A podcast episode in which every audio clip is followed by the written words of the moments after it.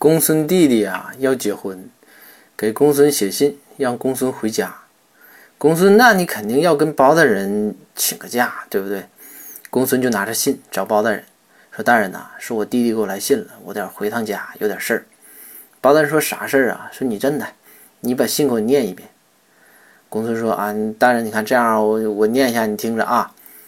我弟弟信上写的是：兄长，下月初一是我大喜的日子，速回。”包大人听完之后啊。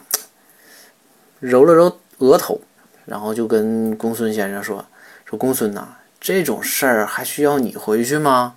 说你真的，我给你出个主意啊，你按我这个办，你呀，把你要洗的脏衣服、脏裤子、脏袜子，包括脏内衣啊，你全都打包，然后你寄个快递，快递回家不就完了吗？对不？